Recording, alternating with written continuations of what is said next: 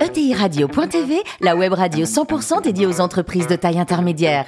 Animée par Alain Marty, en partenariat avec l'Union des marques et Généo Capital Entrepreneur, la société d'investissement des familles et des entrepreneurs qui voient loin.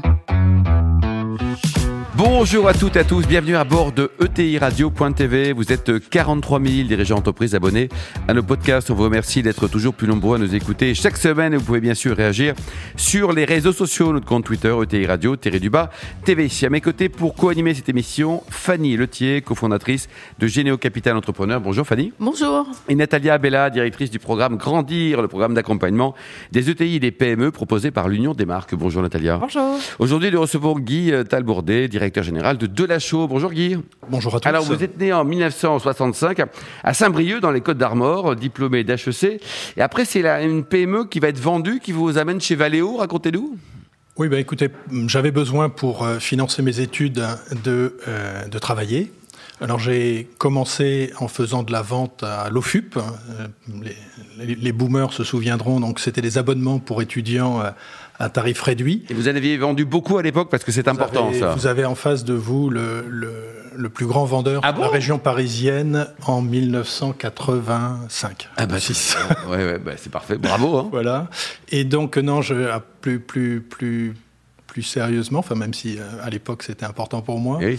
Euh, donc j'ai trouvé en, en, faisant du stop, pour tout vous dire, donc euh, la possibilité de travailler dans une PME qui faisait 40 millions de francs de chiffre d'affaires à l'époque et donc, je suis devenu responsable administratif. C'était une PME familiale. Dans le domaine automobile? Qui vendait, euh, en effet, euh, des installations de traitement de l'air et de retouche peinture. D'accord. Et donc, euh, qui était en croissance, en forte croissance. Et mon boulot euh, était de, de, de, gérer la, enfin, de participer aux côtés du dirigeant et de son épouse. Donc, j'étais je rapportais au dirigeant et j'étais le chef de son épouse. donc là, j'ai beaucoup appris sur les entreprises familiales. Euh, et donc, euh, voilà, d'aller à ce qui ça s'appelait la Sogeda. Et quand vous dites en faisant du stop, c'était quoi? Vous avez vraiment croisé sur ben, la route C'était à la sortie du campus où, à l'époque, euh, dans les années 80, moi, j'avais pas de voiture. Donc, on, on, se mettait à la sortie du campus et on faisait du stop. Et c'est comme ça qu'on se faisait prendre en, en stop. Extraordinaire, par, quoi. Par des dirigeants qui, qui venaient. Qui venaient c'était le, le, LinkedIn de l'époque, quoi. Absolument. voilà. Alors, racontez-nous ensuite, vous avez rejoint Forestia pendant en 2002, hein, pour six années au total Oui, en fait, on, on, le dirigeant a, a dû vendre l'entreprise parce que c'était l'époque des centrales d'achat et de consolidation, et donc ils se sont rendus compte que euh, la PME euh, vendait pour pratiquement 80% de son chiffre d'affaires à Peugeot Citroën. Oui. Et donc, on nous a demandé de, de nous vendre. Euh, et puis, euh, j'ai rejoint donc Valeo euh, comme responsable administratif et financier, puis après comme responsable d'unité de production puis comme manager général. À la fin de, des années 2000, des années 90, pardon, Noël Goutard, le, le dirigeant historique, mmh. est parti. Il y a eu une transition qui a été un peu difficile. J'ai rejoint en fait euh, Forestia en, en, en 2001, 2002, 2002 voilà, oui. Et puis en effet, j'ai poursuivi chez Forestia en étant dirigeant de, de division. Et puis, euh, je suis rentré au membre du, je suis devenu membre du comité exécutif euh, pour pour gérer ce qui était les extérieurs, qui a été cédé récemment. Voilà. Alors ensuite, donc la société Roquette, et puis depuis 2013, le groupe de Lachaud. Un mot sur l'historique. Hein, tout débute en 1902, c'est ça? Voilà. Donc euh, Clarence de Lachaud crée euh, sur Clarence de Lachaud, le, le, le, métro, le métro de Paris l'entreprise avec les métiers qu'elle qu a aujourd'hui, c'est-à-dire euh, offrir des solutions aux grands, euh, aux grands opérateurs, aux grands propriétaires d'infrastructures ferroviaires. Et donc euh, la soudure aluminothermique qui permet de, de souder des rails et d'avoir des, des, des, des, rails très longs, euh, c'est dès le début du XXe siècle. Mmh. Et puis également tout ce qui était transmission d'énergie euh, dans les métros, dans les tramways. Et aujourd'hui, euh, la marque, l'entreprise euh, qui a comme marque Conductix Fleur continue à euh, transmettre de l'énergie et désormais des données à tous les équipements mobiles, donc des grues portuaires, euh, dans les grands entrepôts automatisés. Aujourd'hui, c'est notre grand. Et vous fabriquez en France? Alors, le groupe est, est vraiment mondial. Notre chiffre d'affaires, qui est un peu moins d'un milliard d'euros, est réparti sur les trois continents, l'Europe, euh, l'Asie et les Amériques. Notre chiffre d'affaires en France, c'est 7%. On est une société française, donc nos centres de décision et une partie de nos centres de recherche et de développement sont en France. Donc on a un peu moins de 20% de nos effectifs en France. Euh, et donc on fournit en France et on exporte de, de, de, de France vers d'autres pays. mais on est vraiment une entreprise avec plus de 30 centres de production mondialement et, mmh. et on tient beaucoup à avoir cette présence au plus proche de nos clients parce qu'on est convaincu que cette proximité, y compris industrielle, est ce qui permet d'offrir des solutions parfaitement adaptées à nos clients. La taille globale nous permet de savoir, et, cette position de leader sur les niches où nous opérons, nous permet euh, de euh, savoir, euh, grâce au travail des équipes, ce qui est le, mieux sur le marché actuellement, et puis de faire passer ces bonnes solutions, mais en les adaptant localement. Alors vous êtes passé de quelqu'un qui passe euh, sa vie dans les avions à quelqu'un qui passe sa vie en, visio? Oui, alors moi je suis en effet, euh, mes, enfants me le rappellent régulièrement, euh, même, si je suis né en 65, un boomer. Et donc en effet, moi j'ai besoin d'aller voir, j'ai besoin d'aller dans les ateliers, de comprendre, de toucher, rencontrer les clients. Et c'est sûr que sur la dernière année, ça a été un peu plus frustrant. Oui. Fanny alors après avoir été dans des, grands groupes, Forestia, Valeo, vous avez choisi d'être directeur général au service d'une famille, d'abord la famille Roquette et puis maintenant la, famille de Lachaud. C'est un univers qui vous plaît bien, ça, les, les ETI familiales? Oui, je trouve que ce sont des sociétés très attachantes, euh, des sociétés où il y a une histoire, des sociétés où il y a des expertises qui sont entretenues, il y a une vraie, un vrai respect euh, pour, euh, pour les compétences, euh, pour le développement des équipes. Et puis il y a une fierté euh, dans ces sociétés, une fierté du travail accompli, du chemin parcouru, et une vraie préoccupation de, d'écrire de, nouveaux chapitres de l'histoire. Et euh, ça, c'était très frappant. Moi, je suis arrivé chez Delachaux juste après que la troisième génération de la famille ait décidé de, de recomposer le capital et de voir donc Stéphane Delachaux, qui est le, plus jeune petit-fils de Clarence Delachaux, euh, se lancer et euh, lui à son tour écrire, euh, écrire un chapitre de l'histoire.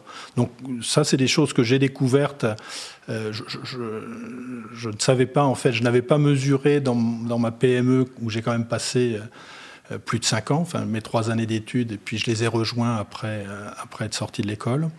Euh, je ne m'étais pas bien rendu compte de l'histoire hmm. et, de la dimension familiale. Et là, je la vois parce que troisième génération, et puis parce qu'on était à des moments, chez Roquette également, de recomposition du capital familial, de euh, nouvelle gouvernance. Et, en effet, euh, j'ai beaucoup de beaucoup d'attraits personnels et je crois qu'on le vend là aussi comme marque employeur d'une certaine façon. j'ai vu dans des grandes entreprises comme Valeo où il y a une qualité des process, par exemple. Euh, qui, est, assez remarquable. Il y a, des règles, il y a... et je pense que c'est un atout et euh, un frein, un, frein, un inconvénient. Et, mm. euh, moi, je dis assez régulièrement que chez Delachaux, on n'est pas très processé et que les managers sont vraiment les, personnes qui décident. Et donc, on peut se retrouver avec 30, 35 ans et, être à la tête d'une unité. Et, et, ça marche. Et, ça marche. Et c'est vraiment la personne à la tête qui prend les décisions. Et, on atteint comme ça, pas très processé, un milliard de, de chiffres d'affaires. C'est assez remarquable hein, quand on sait qu'en France, les deux tiers hein, des, ETI ont moins de 500 salariés hein, et sont donc des, des, petites ETI. Là, on est plutôt sur, euh, sur la frange haute avec, euh, avec des choses qui sont assez compliquées, qui ont été réussies par, euh, par le groupe. Et notamment, vous dites que le premier pays de, de la chose, c'est l'Inde. Alors, j'aimerais bien en savoir un peu plus parce qu'il y a tellement de gens qui se cassent le nez en Inde. Euh, qui est un pays quand même assez compliqué, euh, notamment au plan administratif. J'aimerais bien savoir comment Delachaux a réussi en Inde.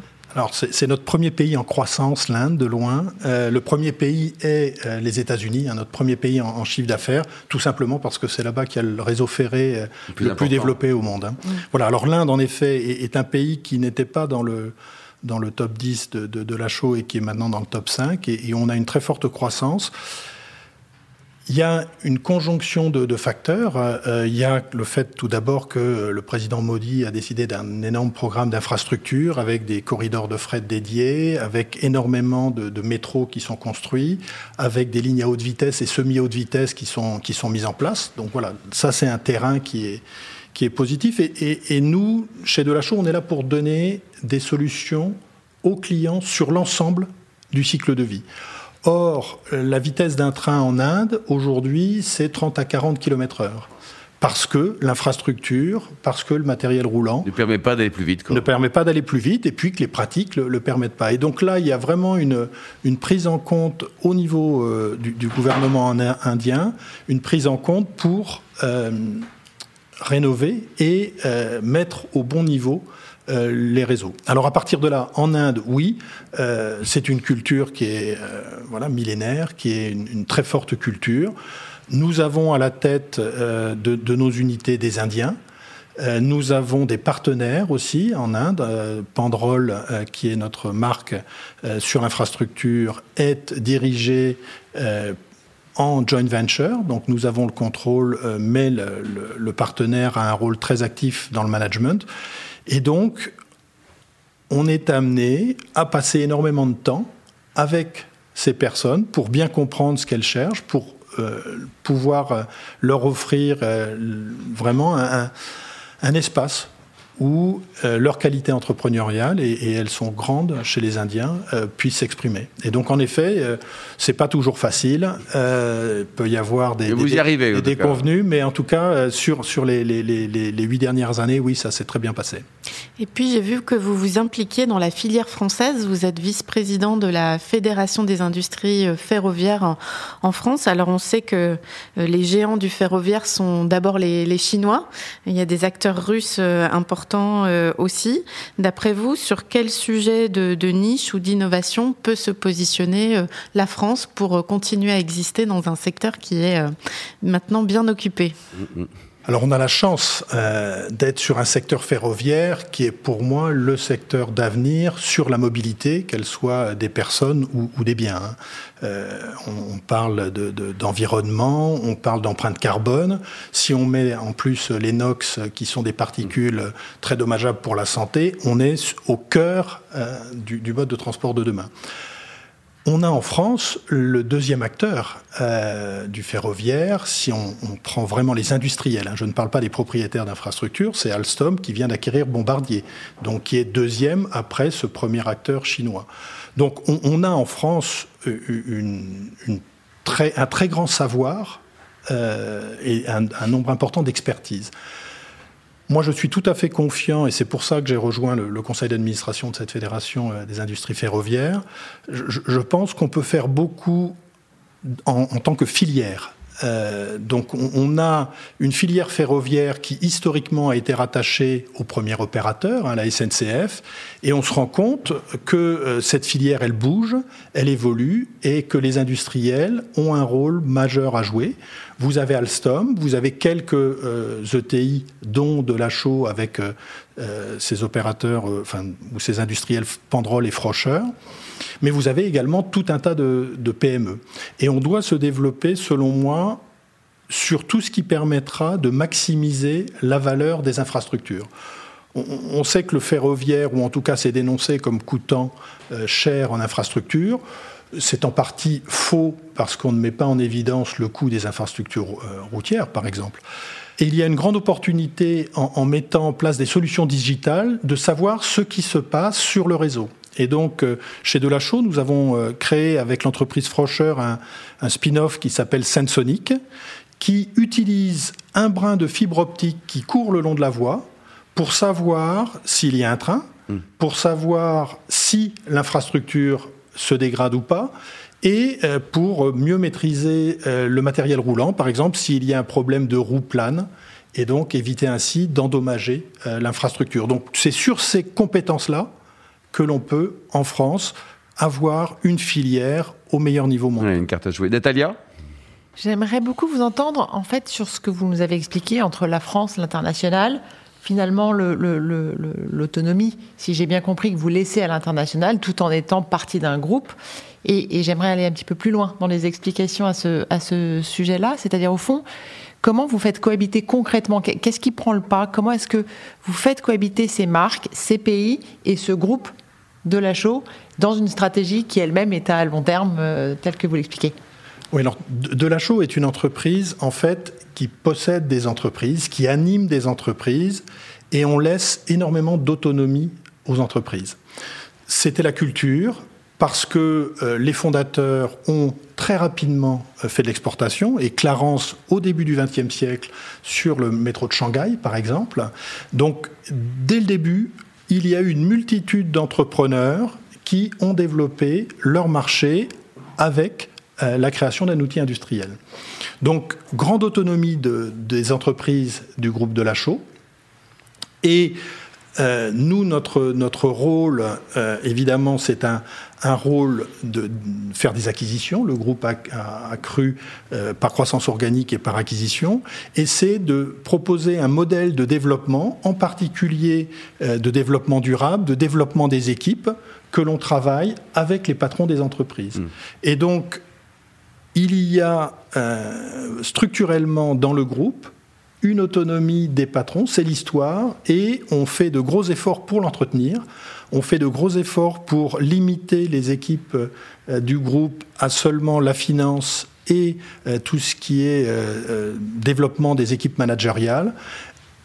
Les opérations, que ce soit la gestion des clients, l'industrie, les supply chains, tout cela, ça fait partie des entreprises et elles-mêmes, les entreprises délègue ensuite énormément de, responsabilités et donne beaucoup d'autonomie aux, équipes locales. Le, travail enfin est s'assurer qu'on fasse circuler l'information, circuler les bonnes pratiques au sein de toutes ces équipes. Et c'est très important parce que ces équipes aussi ont besoin de sentir qu'elles peuvent bénéficier des entreprises et du groupe pour pouvoir, encore une fois, offrir le meilleur de Delachaux et de ses entreprises. Et, et progresser également. Absolument. Dites-nous, Guy, pour terminer, euh, il paraît que quand vous bossez pas 75 heures par jour, vous adorez l'aviron? Vous détendre, pour vous rendre zen on m'a posé la question traditionnelle de quel est le sport que vous faites. Donc moi, je consacre en effet pas mal de temps à ma famille et euh, à l'entreprise. Mais le samedi matin, en effet, j'ai le, privilège, je le considère comme cela, d'aller euh, ramer sur le grand canal de Versailles où on vit avec mon épouse et notre dernière et euh, voilà de, de, faire de l'aviron au cercle nautique versaillais. Alors c'est un grand club avec des, des, des, médaillés olympiques et vous avez en face de vous un, petit, un, petit, amateur euh, qui, qui, voilà prend grand plaisir en amateur à, à ramer le samedi matin euh, à la fraîche. Merci beaucoup Guy, merci également à vous Fanny et Natalia. Fin de ce numéro de ETI Radio.tv. Retrouvez tous nos podcasts sur notre site et suivez notre actualité sur nos comptes Twitter et LinkedIn. On se retrouve mardi prochain 14h précise avec un nouvel invité. La semaine de TI Radio.tv, une production B2B Radio.tv en partenariat avec l'Union des marques et Généo Capital Entrepreneur, la société d'investissement des familles et des entrepreneurs qui voient loin.